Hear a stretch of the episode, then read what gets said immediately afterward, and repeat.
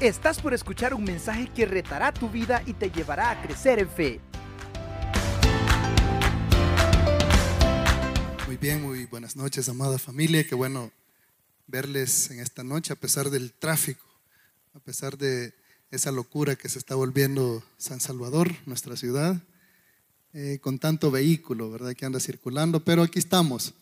Y sé que algunos hermanos vienen en camino, sé que otros eh, llegan tarde del trabajo o, no se pueden mover de donde están y pues están ahí sintonizándonos desde su casa, desde su oficina, desde algún lugar. Así que un saludo también a ustedes ahí donde estén.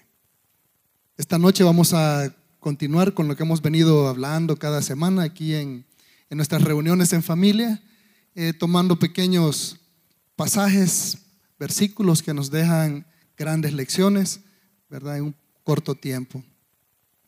Eh, pensando en el tema de esta noche, la palabra disponible, recordaba yo algunos episodios de nuestra vida como familia. Estaba una noche meditando en casa, Sophie ya, ya dormía y Mónica y Tito pues estaban en el hospital.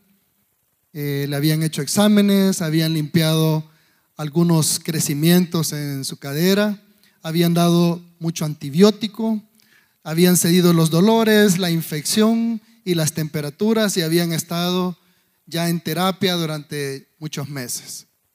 Y sin embargo, aunque parecía el final de todo, aunque parecía que ya, ¿verdad? Lo que habíamos pasado tanto tiempo había sido solucionado, eh, un año después, y aquí estábamos nuevamente. Ellos allá en el hospital, ya había tenido yo mi turno con él y hoy estaba ahí en la casa, ahí pues con Sofía. Y yo me preguntaba, ¿dónde, Señor? ¿Dónde está esa respuesta que necesitamos? Esa respuesta que necesito yo, que necesita mi familia, esa respuesta que necesita mi hijo. ¿Dónde está? ¿Dónde la podemos encontrar? Eh, ¿Qué tenemos que hacer? ¿Tú le vas a sanar? ¿O nos tendremos que acostumbrar? ¿O tendremos que pasar a otra fase en esto de continuar tratamientos y otras cosas? ¿Quién nos dará respuesta?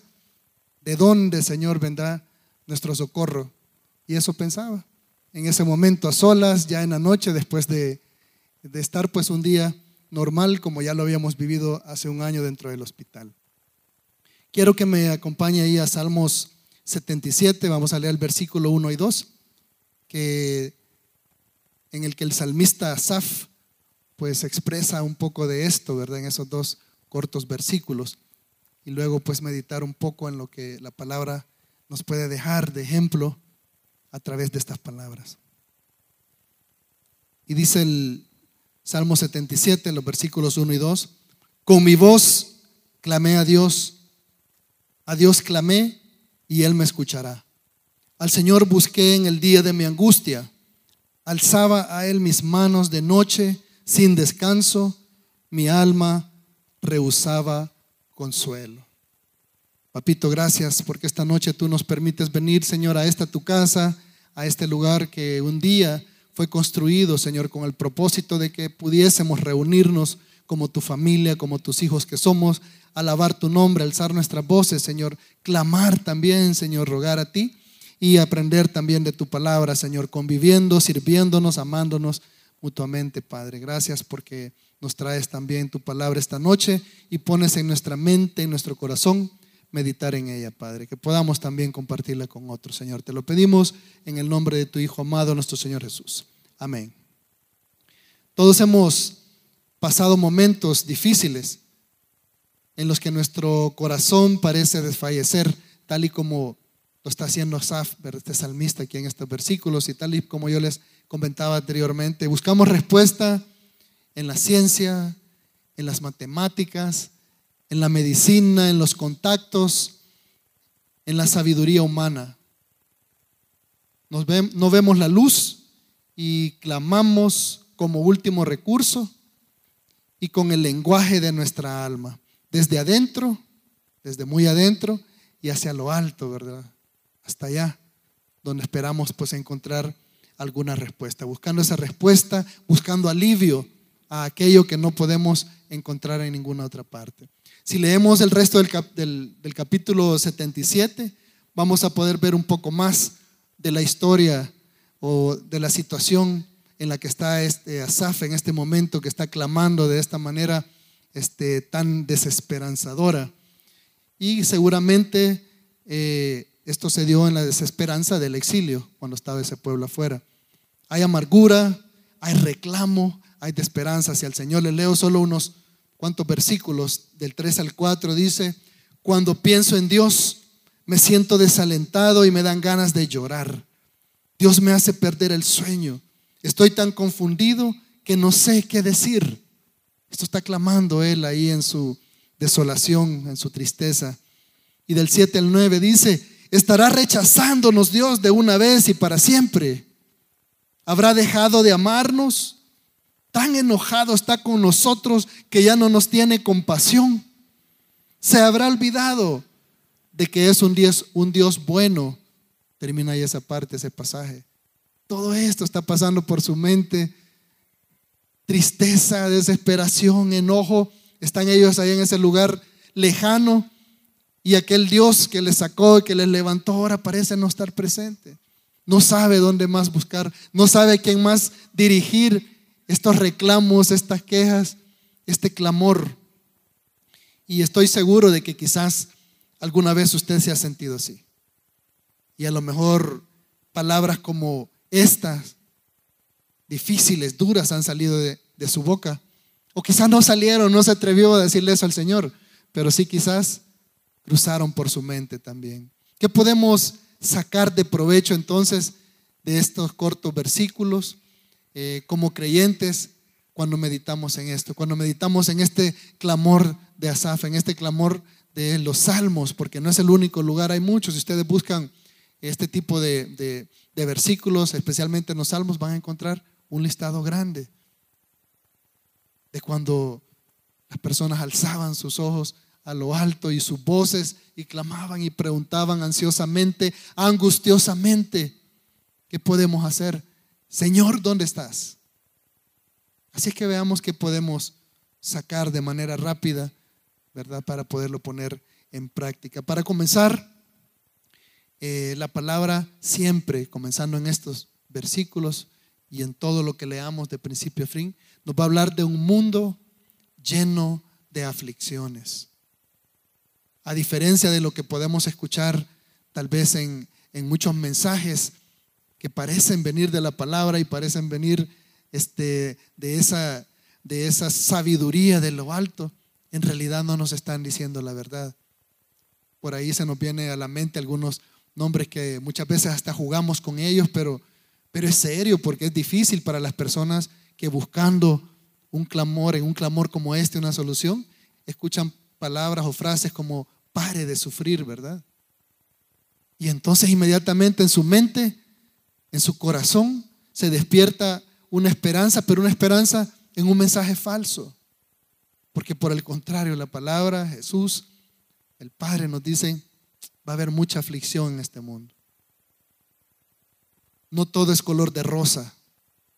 Habrá problemas, habrá aflicción. Ya, ya hay desesperanza.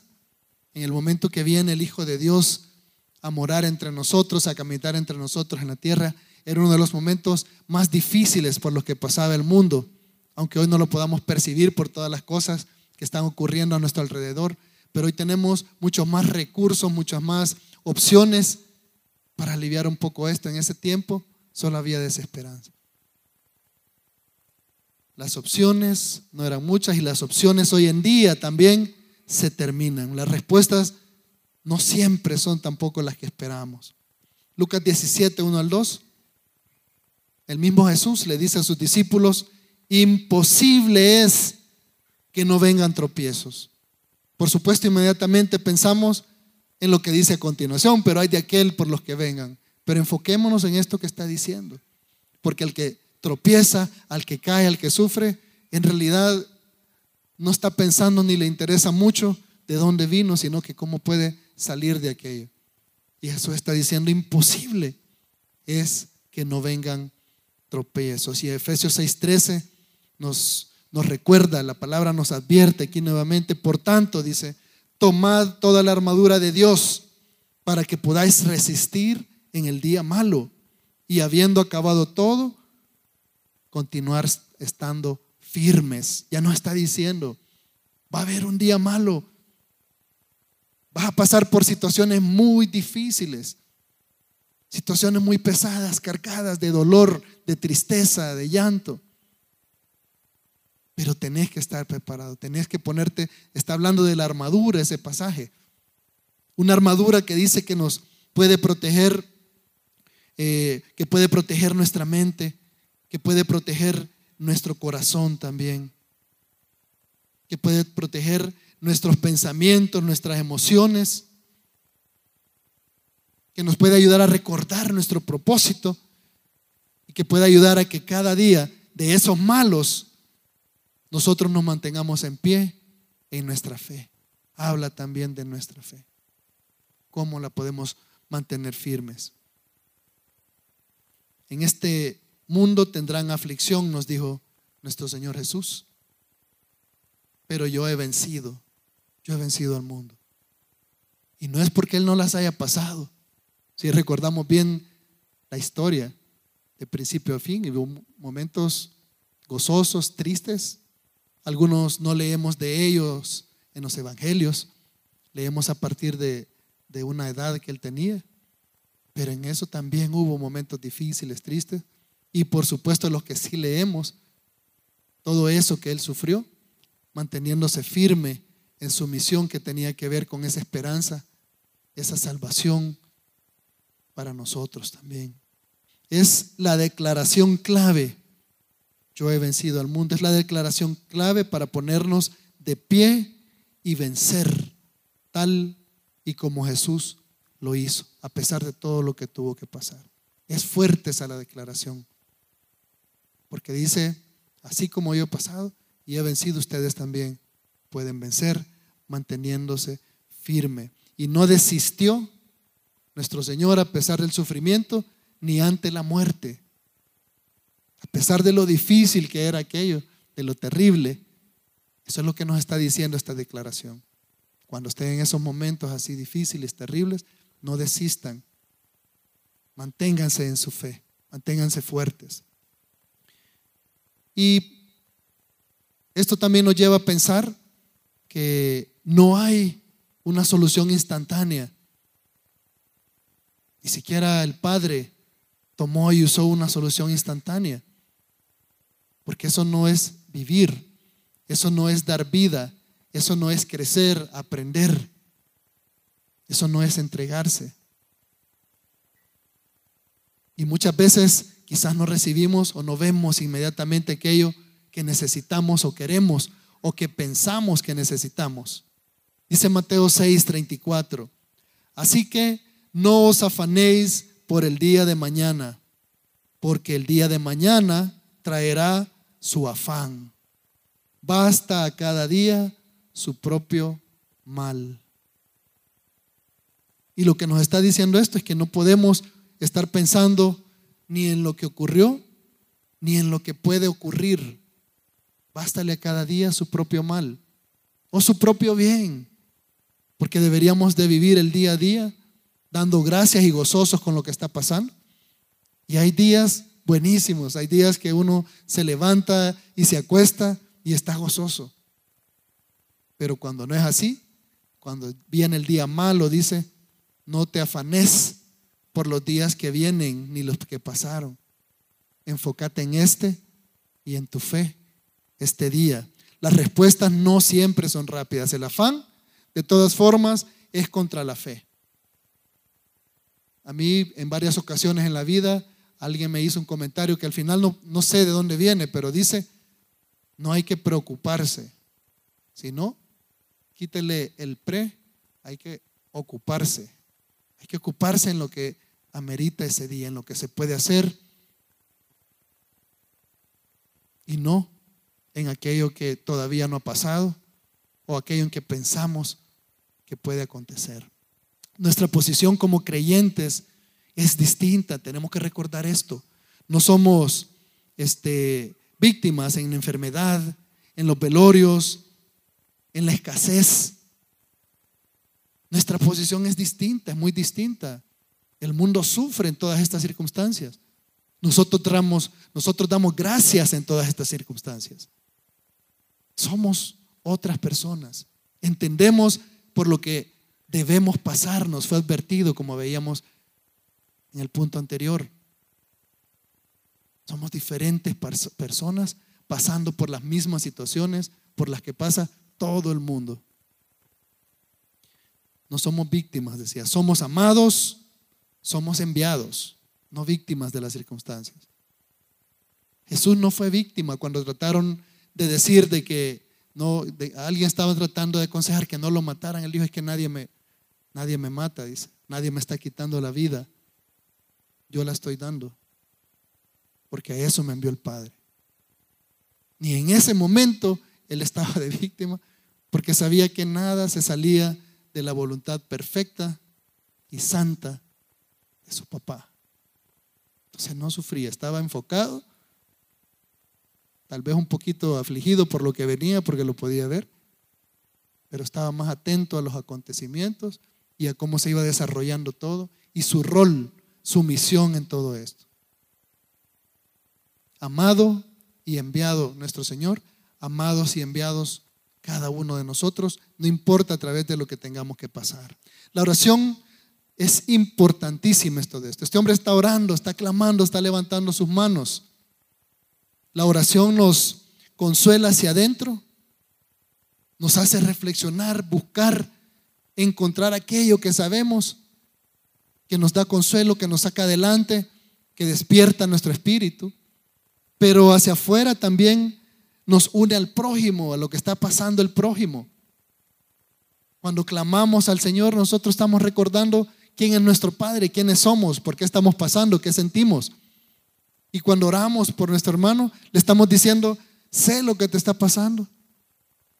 Quiero acompañarte en este dolor, en este sentimiento o en gozo. Podemos orar dando gracias también juntos. Pero me estoy uniendo a, su pesar o me estoy uniendo a su gozo, me estoy uniendo a su sentir.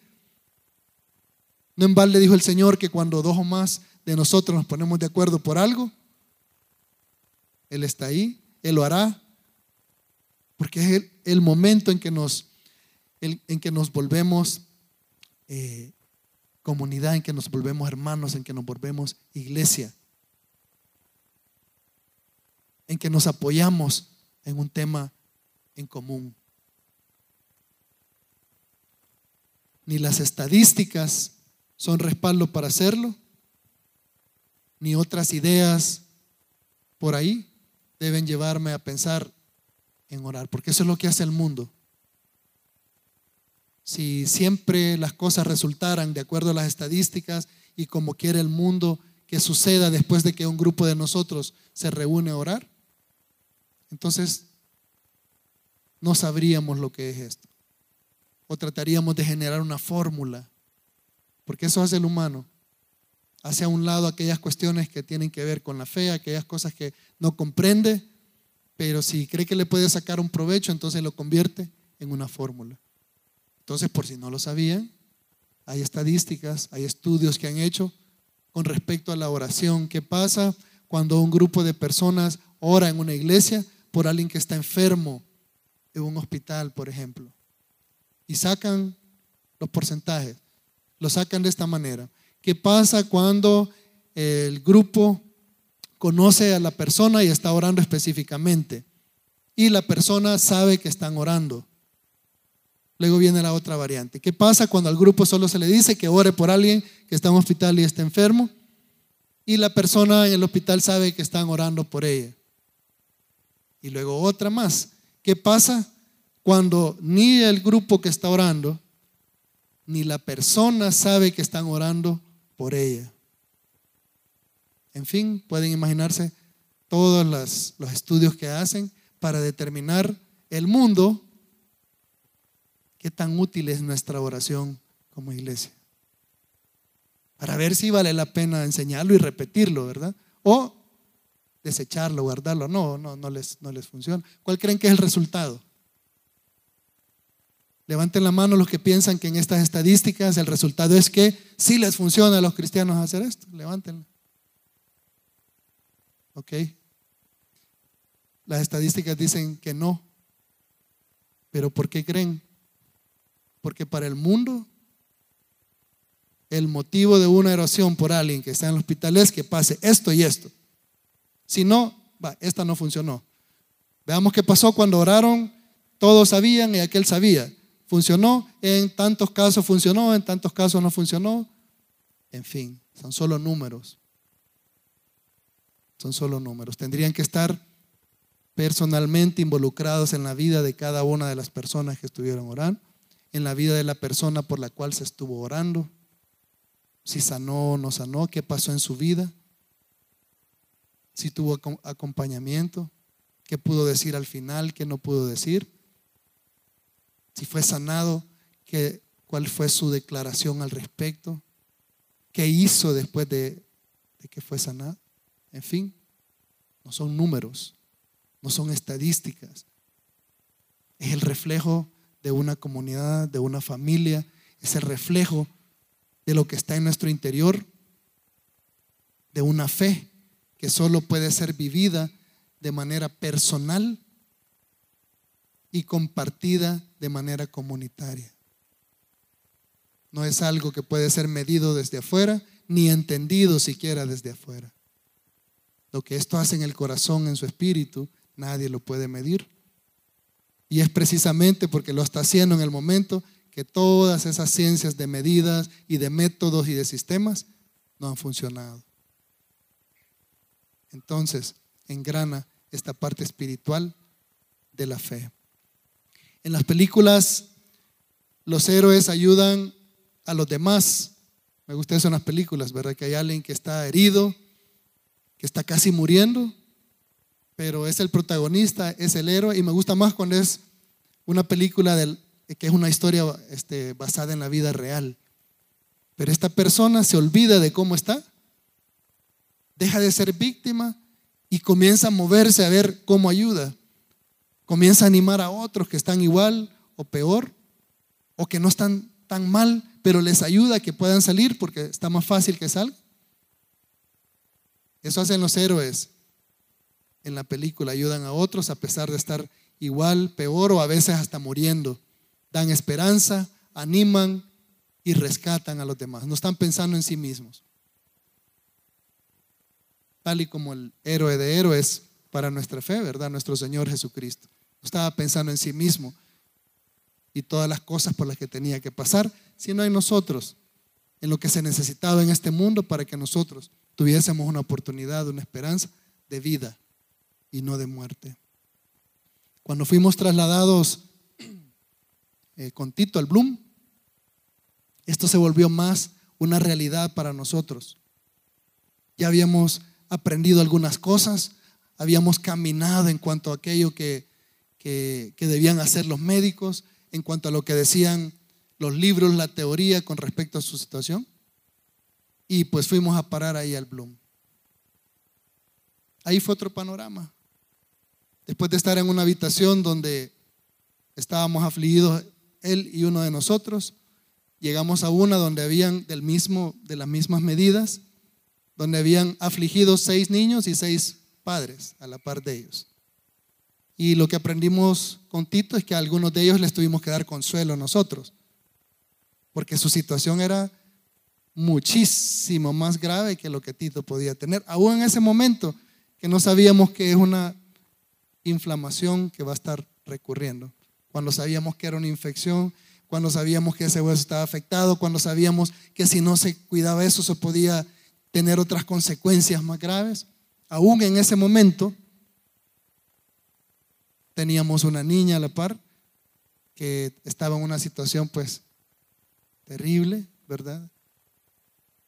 Teníamos un niño que por milagro estaba ahí, su mami trabajaba en una, en una venta en la calle y en un descuido un microbús le pasó al niño de tres años encima y ya casi estaba recuperándose, pero ese niño sufría con las curaciones que le hacían y no entendía lo que estaba pasando. Otro niño con una situación parecida a él, pero las piernitas abiertas con yeso y así lo llevaron, así se lo tenían que llevar a la casa para que el procedimiento que le habían hecho tuviera este eh, se pudiera desarrollar correctamente. En fin, Y en medio de todo eso y aún con esas situaciones, vimos que esta niña estaba contenta de estar ahí porque ahí podía descansar. Porque no solo estaba muchísimo peor en cuanto a lo que tenía, sino que donde vivía, el negocio de la par comenzaba a avivarse ahí por las 8 o 9 de la noche. Y a las 2, 3 de la mañana es cuando alcanzaba su máxima expresión en música y alegría. Y mucha gente afuera haciendo de todo, ya en la calle, no solo en el negocio. Entonces una de las cosas que le gustaba a ella ahí en el hospital es que ahí podía descansar. Hecho a un lado todo aquello que la iba a tener en el hospital durante mucho tiempo y que Dios mediante, ¿verdad? Intentamos que se comunicara con unas personas fuera del país que tal vez podían ayudarle en lo que tenía. Algo pues increíblemente mucho más grave que por lo, lo que nosotros estábamos ahí. ¿Qué nos tocó? No ser víctimas, proveer, porque llegan ahí con una gran necesidad y de repente no tienen algo que comer, ¿verdad? Gracias a Dios. Hay ministerios y nosotros podemos involucrarnos en ese tipo de cosas para no ser víctimas y no ser héroes que participan en esto. De repente decían, las mamás pueden bajar al parqueo este, a traer comida y alguien había llevado un pickup o algo comida, entonces podían bajar y vieran cómo corrían esas señoras, porque algunas de verdad a esa hora todavía no habían comido nada. A veces traían algo del hospital para todos los que estábamos ahí, a veces solo para, para los niños. Los niños siempre les dan su comidita. En fin, no es todo instantáneo y en el camino debemos aprender muchas cosas, comenzando con esa misión, ese propósito que nos ha sido dado el día que se le fue dado también a nuestro Señor Jesús y se hizo presente en esta tierra. Y esto nos lleva, por último, a poner en práctica la fe, porque es fácil decir, no voy a ser víctima, no voy a sufrir, me falta la pierna, pero le voy a ayudar al que le faltan dos allá. He sido herido, pero voy a ayudarle a sacar a aquel que tiene más esperanza de que lo encuentre en la familia que a mí, porque yo no voy a lograr subir hasta allá. En fin, ya saben, ¿verdad? Esos temas de película.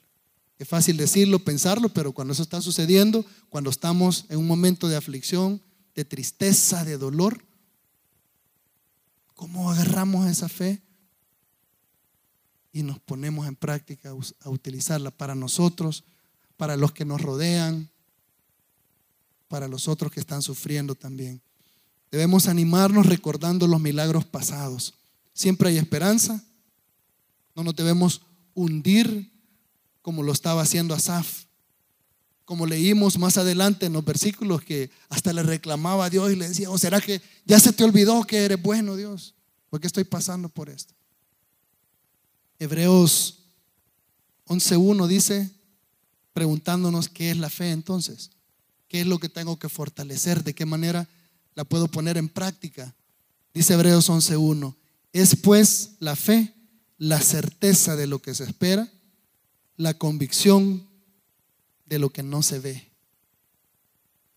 Y esta es la clave para esto de la fe. Ya voy a hablar más de eso, pero quizás por eso dice el apóstol allá en Santiago 1, versículos 2 y 4, hermanos míos, tened por sumo gozo cuando os halléis en diversas pruebas, sabiendo que la prueba de vuestra fe produce paciencia mas tenga la paciencia su obra completa para que seáis perfectos y cabales, sin que os falte cosa alguna. Nuestra historia continuó, como ustedes ya bien saben, este año con, con Tito. Y pues estuvimos allá fuera del país y hubo un momento en el que vimos que iba a ser un cuentón que no sabíamos cómo íbamos a hacer. Pero comentando esto con unos amigos, en una reunión, pues, salimos a cenar con unos amigos, unos vecinos, este, y le mencionaba esto, inmediatamente en la mente de esta persona vino no lo que le estaba pasando, no lo que esperábamos o cómo nos sentíamos en ese momento, sino y cómo tiene tan fuerte la fe para no preocuparse por esa cantidad de dinero, porque le mencioné una cantidad que es parte de lo que al final ni idea tenemos cuánto hubiera salido pero ya pues le di el testimonio de cómo el Señor se encargó de eso. Pero esta persona ni era ella la que estaba pasando por esto, pero estaba preocupadísima y tratando de entender cómo es que nosotros no nos habíamos quebrantado de la aflicción cuando vimos esos números en una página ahí. El problema, amados hermanos, y hablábamos esto con ella, es que a veces creemos que tener fe es estar seguros que el Señor, que los resultados de lo que estoy pasando van a ser exactamente lo que yo estoy pensando y lo que yo estoy pidiendo y exactamente lo que yo estoy apuntándole. Por allá dice un versículo que sus pensamientos no son nuestros pensamientos, ni sus caminos nuestros caminos. Pero hay demasiadas doctrinas que nos enseñan incluso a con detalle decir exactamente qué es lo que esperamos y eso se describe como fe. Pero no es así, amados hermanos. Y en amor tenemos que compartir eso con los demás. La fe es saber en quién hemos descansado y saber que al final de ese problemón, que al final de ese túnel, que al final de ese obstáculo, que al final de ese dolor, habrá algo bueno para mí, habrá algo bueno para cada uno de nosotros. Que sin saber nosotros exactamente de qué manera esto va a ser solucionado, o sin saber exactamente de qué manera esto va a tener un propósito para mi vida, para su vida, para la vida de los que nos rodean, esto va a ser respondido, va a ser resuelto. Y no me tengo ni siquiera que preocupar de qué manera esto va a suceder si yo sé en las manos de quién estoy y en quién he confiado. Esa es la fe firme, no la que tiene ya las respuestas, es la que sabe que va a haber una respuesta. La fe es la que puede ver el camino, una curva, y no está pensando que espera que al otro lado haya un puente, un túnel o una calle pavimentada, sino que sabe que quien le mandó por ese camino ya le tiene lo apropiado, lo necesario, lo adecuado para que lo pueda completar. Esa es la fe. El salmista, Asaf, luego hace a un lado su pesar y se anima cuando recuerda estas cosas, cuando piensa en quién es que ha confiado, cuando recuerda qué es lo que ha pasado. Y recuerda las maravillas, de acuerdo a la palabra que hizo en su pueblo y también en su vida. Dice el versículo 12, vale más que me acuerde de sus obras maravillosas. Hay un momento que reacciona y dice, mejor dejo de hacer esto. Me estoy haciendo tizas, me estoy haciendo pedazos yo solo por lo que fue, por lo que supuestamente iba a ser, por lo que no ha hecho, por lo que viene. Estoy sufriendo un afán que no corresponde a ese día, no corresponde a quien soy, no corresponde a la razón por la cual estoy, ni a la fe que he creído. El 14 dice, tú eres el Dios que hace milagros, que muestra su poder entre los pueblos. El 16 dice, Dios mío, el agua se agitó al verte el mismo mar profundo se estremeció con violencia. Y del 19 al 20 dice, hiciste un camino en el mar, te abriste paso entre las aguas, pero nadie vio jamás tus huellas. Por medio de Moisés y de Aarón fuiste guiando a tu pueblo como guía el pastor a sus ovejas. El pueblo no se imaginaba eso, Aarón no se imaginaba eso, Moisés no se imaginaba eso, Solo confiaron, hicieron lo que tenían que hacer y salieron. Y todavía murmuraban a veces y todavía decían, pero estaban confiando. Sabían quién es el que los estaba sacando. El Salmo 42, 5, con el que los voy a dejar, dice, ¿por qué te abates, oh alma mía, y te turbas dentro de mí? Espera en Dios, porque aún he de alabarle, salvación mía y Dios mía. ¿Por qué nos afligimos? Por las cosas que están sucediendo, que están pasando. ¿Por qué decaemos? ¿Por qué desmayamos? ¿Por qué no nos sostenemos firmes, confiamos y ayudamos al de la par?